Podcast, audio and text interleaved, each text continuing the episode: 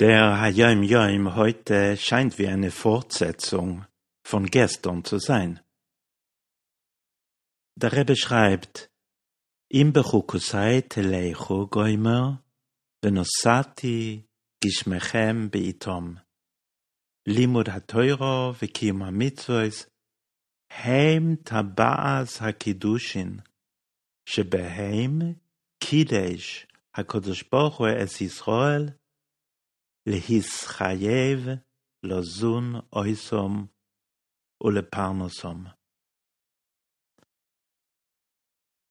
Auf Deutsch. Es steht in der Teure, wenn ihr meine Gebote befolgt, werde ich euch Regen zur rechten Zeit geben und so weiter.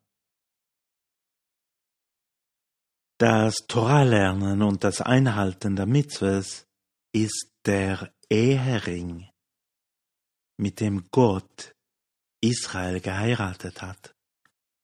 Dadurch verpflichtet er sich, sie zu unterstützen, mit Nahrung und Lebensunterhalt. Was kann man zu diesem Hayam Yom sagen? Zu zu einer Kernfrage jüdischen Denkens scheint es beim Rambam, bei Maimonides, einen Widerspruch zu geben. Einerseits entscheidete er in Hilchos Teshuva, dass wir für unsere Erfüllung der Mitzvahs in der kommenden Welt und nicht in dieser belohnt werden. Aber Andererseits sagt er auch in Mischne Teurer, die Teurer verspricht uns, dass wenn wir die Teurer gerne und mit Freude befolgen, dann wird Gott alle Hindernisse beseitigen, die es uns verunmöglichen, sie zu erfüllen, wie zum Beispiel Krankheit, Krieg, Hungersnot, Gott behüte.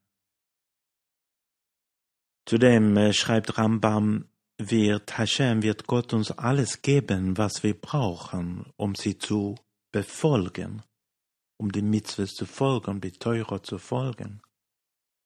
Wie zum Beispiel Wohlstand und Frieden. So, was gilt jetzt? Bekommen wir nun eine Belohnung? Und wenn ja, Bekommen wir sie in dieser oder in der kommenden Welt? Der Rebbe sagte einmal dazu, dass der Friede und, und die Fülle, von der, die von der Teure versprochen werden, nicht die Belohnung dafür ist, dass wir die Teure halten. Es gibt eine Belohnung die wir in der kommenden Welt bekommen werden, nämlich Göttlichkeit erleben. Um uns zu helfen, nach 120 Jahren diese Erfahrung zu machen, sorgt Gott für uns in dieser Welt, wie ein Gatte für seine Gattin sorgt und verringert unsere Schwierigkeiten in dieser Welt. Teurer lernen und Mitzvahs machen bringen spirituelle Nutzen und negative Handlungen verursachen spirituellen Schaden.